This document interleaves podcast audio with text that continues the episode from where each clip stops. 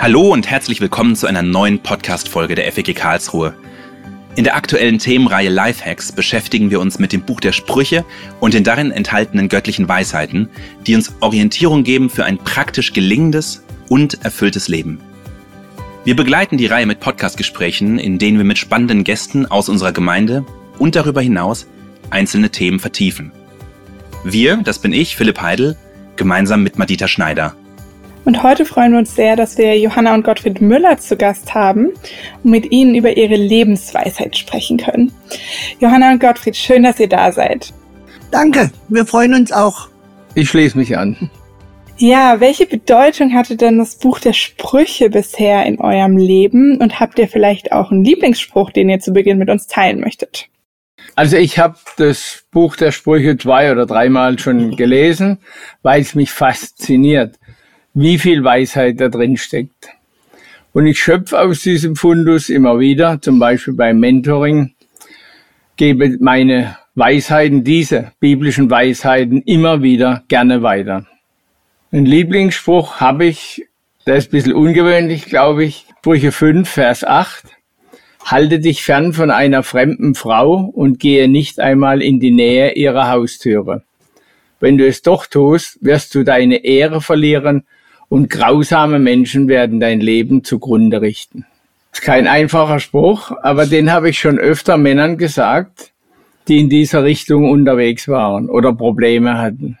Und es zeigt, finde ich, sehr drastisch das Prinzip, das zum Leben hilft, nämlich, dass man einer Versuchung besser aus dem Weg geht, als sich hineinzubegeben und zu glauben, man könnte dem widerstehen.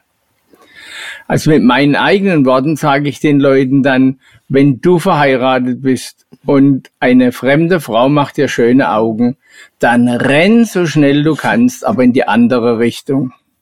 Ich habe auch einen Vers, der mich persönlich begleitet, ähm, wo ich eine ganz emotionale Beziehung auch dazu habe. Den hat mir mein Vater, als ich zehn war, damals ins Poesiealbum geschrieben. Das sind, war damals dasselbe, was bei uns heute die Freundebücher sind bei den Kindern. Und der steht in Sprüche 3, Vers 3. Gnade und Treue sollen dich nicht verlassen. Hänge meine Gebote an deinen Hals und schreibe sie auf die Tafel deines Herzens. So wirst du Freundlichkeit und Klugheit erlangen, die Gott und den Menschen gefallen. Das ist zum einen eine wunderbare Zusage von Gottes Gnade und Treue und sagt mir aber auch, was die Voraussetzung dafür ist von meiner Seite, nämlich Gottes Gebote halten und mein Leben daran auszurichten. Bedeutet mir wirklich viel, weil mein Vater kein großer Schreiber war und auch kein emotionaler Mensch, aber das hat er mir mit ins Leben gegeben. Cool, vielen Dank äh, für diese Einblicke jetzt zu Anfang und auch gleich die Einordnung. Das ist richtig cool. Ähm, ihr seid ja bei uns auch in der FEG Karlsruhe und ähm, wir sind ja in der FEG Karlsruhe gesegnet mit Menschen aus ganz unterschiedlichen Generationen und mit ganz unterschiedlichen Hintergründen. Und zum Thema Weisheit hat ja naturgemäß die ältere Generation einiges beizutragen. Die meisten würden wahrscheinlich sagen, sogar am meisten beizutragen. Deswegen haben wir uns auch äh, zum Thema Lebensweisheit einfach ähm, überlegt, dass wir gerne mit jemandem aus äh, einer Generation sprechen würden, der oder die uns einfach ein bisschen was voraus hat an Lebenserfahrungen. Zuerst mal, wenn es ums Thema Weisheit geht, die Frage deswegen an euch, was ist für euch eigentlich Weisheit? Für mich ist Weisheit Wissen, das dem Leben dient und in einem gereiften Menschen, der es liebevoll anwendet. Sehr verkürzt kann man natürlich auch sagen, Mensch ist weise, wenn er nach Gottes Anweisungen lebt und in enger Beziehung mit ihm, weil daraus alles andere resultiert. Aber so wie ich es zu Anfang gesagt habe, das ist, glaube ich, eine ganz gute, umfassende Formulierung. Ja, und wir, ihr habt uns ja beide eingeladen und wir ähm, leben ja schon seit 34 Jahren zusammen. Das heißt, unsere Antworten werden sich auch ein bisschen ähneln. Für mich ist Weisheit, ich habe so formuliert, ähm, das Ergebnis von Klugheit, Reflexion und Gelassenheit. Ähm, wenn ich es an Verhalten festmachen sollte, dann würde ich sagen, ein weiser Mensch, der hat für mich durch Klugheit und äh, Lebenserfahrung die Fähigkeit entwickelt, im richtigen Augenblick das Richtige zu sagen oder eben auch zu schweigen. Auch das kann Weisheit sein. Und würdet ihr sagen, dass es stimmt, dass man mit zunehmendem Alter an Weisheit gewinnt? Oder seht ihr das eher altersunabhängig? Also nicht automatisch. es gibt alte Menschen, die überhaupt nicht weise sind. Leider. Aber grundsätzlich ja. Ein Mensch sollte sogar aus meiner Sicht mit zunehmendem Alter an Weisheit gewinnen. Dazu muss er, sollte er reflektiert leben, aus Fehlern lernen und seinen Mitmenschen zuhören. Es gibt noch andere Punkte, aber das sind mal für mich jetzt gerade die wichtigsten. Und wie gesagt, er sollte mit Gott leben. Weisheit wird durch Lebenserfahrung gewonnen, erworben. Deshalb kann meines Erachtens, Mathilda, du hast es angesprochen ein bisschen, ein junger Mensch kaum weise sein. Er kann klug sein, aber er hat noch eben die Lebenserfahrung nicht und dann kann er kaum weise sein. Was mir aber auch ganz wichtig ist, es gibt keine Weisheit ohne Gott. Nach meinem Dafürhalten. Ohne Gott ist jemand klug, intelligent, clever, erfolgreich, aber nicht weise. Dem möchte ich nichts hinzufügen. Jetzt ähm, hat ja Weisheit nachher auch ganz praktische Auswirkungen im Leben von Menschen. Und tatsächlich, wenn ich jetzt so, das war auch in der Vorbereitung, wo ich mir überlegt habe, mit wem würden wir da gerne reden, seid ihr mir tatsächlich auch eingefallen, weil ich euch so als weise im Sinne von sehr praktisch in einer Hilfsbereitschaft, in einer Offenheit und in einer Freundlichkeit erlebe, in einem Dienenden auch, wenn man äh, reinläuft in die Gemeinde und äh, von euch begrüßt wird oder wenn man euch sonst trifft im Gottesdienst und so. Das sind jetzt einfach mal ganz praktische Dinge, die ich bei euch sehe, die man jetzt vielleicht erstmal im ersten Blick nicht mit Weisheit unbedingt direkt in Verbindung bringt, aber ich glaube schon, dass dieses Verhalten und dieses ähm, sich von Jesus inspirieren lassen ähm, und daraus zu agieren, einfach schon was mit Weisheit zu tun hat. Das ist jetzt etwas, was ich jetzt irgendwie bei euch gesehen habe. Aber was zeichnet denn für euch eine weise Person aus? Beziehungsweise lässt sich Weisheit messen? Also in Richtung von, diese Person ist weiser als die andere. Es geht jetzt nicht um Vergleichen, aber gibt es da irgendwas, wo man sagt, daran kann man auch ein Wachstum in Weisheit messen? Also so ganz spontan würde ich sagen, Gelassenheit, Demut und Ruhe zeichnen jemand aus, der weise ist. Und auch das andere, was ich vorhin gesagt habe, er muss nicht immer seine Stimme erheben und seine Weisheit beweisen. Er kann auch einfach mal zuhören und es laufen lassen, obwohl er denkt, es ist nicht gut so. Ja, und ich bin auch überzeugt, dass man Weisheit nicht messen kann, keine Frage, aber man kann es erkennen. Matthäus 7, Vers 20, da steht sogar wörtlich, an ihren Früchten sollt ihr sie erkennen. Also für mich ist Gelassenheit zum Beispiel ein Merkmal eines weisen Menschen. Ebenso Empathie. Und ein weiser Mensch geht achtsam mit sich selbst und mit anderen um. Und andererseits kann ein weiser Mensch kaum aufbrausend und laut sein. Das ist ein Widerspruch in sich selber. Dem möchte ich hinzufügen, wir arbeiten an allem auch noch.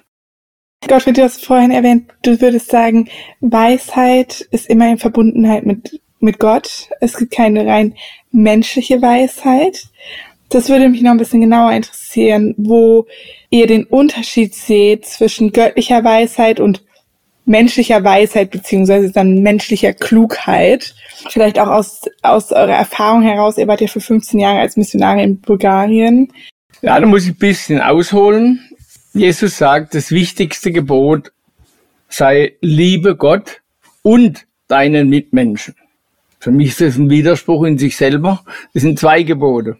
Aber Gott kriegt es unter. Er kriegt es hin. Die konkrete Anwendung habe ich selber in Bulgarien erlebt. Wir hatten Zugang zu Medikamenten für Arme, für Mittellose, die sonst keine Chance hatten, Medikamente zu bekommen. Da gab es aber ein Problem. Es gab eine Ausführungsbestimmung, ein Gesetz und demnach war das nicht möglich, dass wir das den Patienten geben konnten. Das hat aber tatsächlich im Endeffekt bedeutet, dass manche Patienten früher sterben. Und das hat mich fast zerrissen.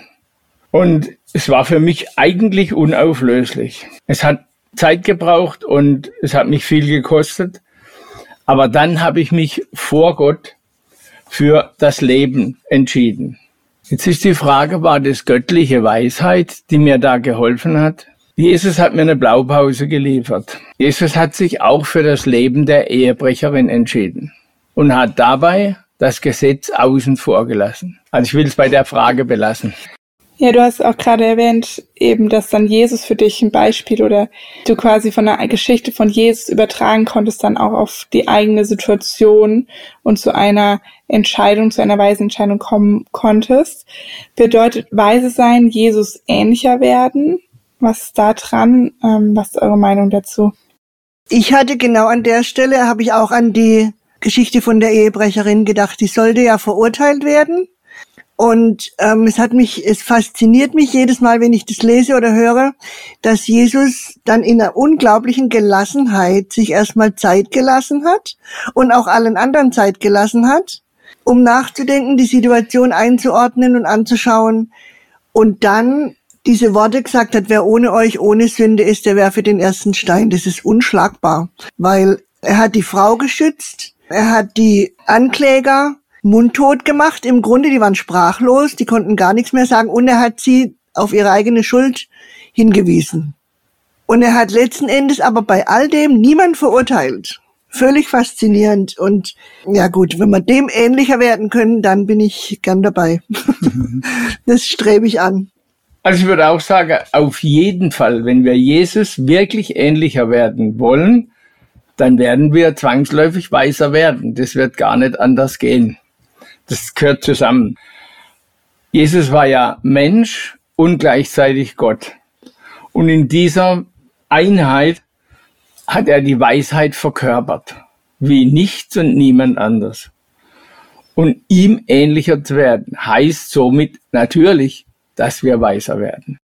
Wie hat sich denn in den Jahren, die ihr zusammen aber auch mit Jesus unterwegs seid, eure Beziehung zu Gott verändert? Ganz besonders auch im Erbeten und Empfangen von Weisheit durch Gott, so wie du es, ähm, Gottfried, gerade beschrieben hast, zum Beispiel in der Situation äh, mit dem Medikament. Also inzwischen, und es impliziert ja, dass es früher nicht so war, inzwischen bitte ich vor wichtigen Gesprächen immer unseren Herrn um Weisheit. Zum Beispiel auch vor Mentoring-Gesprächen. Oft weiß ich überhaupt nicht, mit welchen Fragen die Leute kommen, aber die erwarten ja eine Antwort. Und Gott schenkt mir oft, so erlebe ich das, die Weisheit, dass ich die passenden Antworten geben kann. Ich bin oft hernach völlig platt und denke, das hat gepasst. Danke.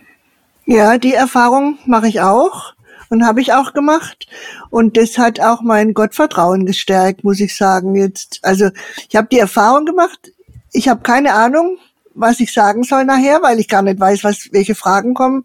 Und Gott gibt mir einen Impuls und der Gesprächspartner geht nach Hause und ist zufrieden, weil er eine Antwort gefunden hat.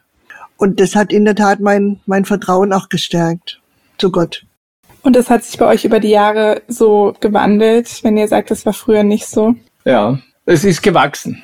Ja, vielleicht haben wir früher öfter es in, nur in die eigenen Hände genommen so ein Gespräch und aus unserem eigenen, aus unserer eigenen Weisheit geantwortet. Würdet ihr sagen, man kann Gottes Weisheit am Umgang von Christen mit anderen Menschen erkennen? Ja, ich glaube schon. Also ich erlebe das oft so, dass der Heilige Geist mir einen Impuls gibt in einem Gespräch oder in einer Situation, die vielleicht eskalieren könnte. Und ich kriege den Impuls, etwas Deeskalierendes, etwas Befriedendes zu sagen und die Situation ist gerettet. Und manchmal werden dann sogar dadurch Weichen gestellt für eine weitere Entwicklung. Das kommt aber nicht von mir. Es kommt nicht, weil ich so weise bin, sondern das kommt, weil der Heilige Geist in mir lebt und arbeitet. Und ich muss sagen, leider höre ich nicht immer genug auf ihn. Würde ich gerne, bin ich dran aber schon seit vielen Jahren. ja, ich denke auch, dass man das sehr wohl erkennen kann am Verhalten von Menschen. Eben darüber, wo wir schon gesprochen haben, über an Gelassenheit, ja, Frieden zu stiften in einer Beziehung oder in, einem, in einer Gemeinschaft auch. Daran kann man das sicherlich erkennen.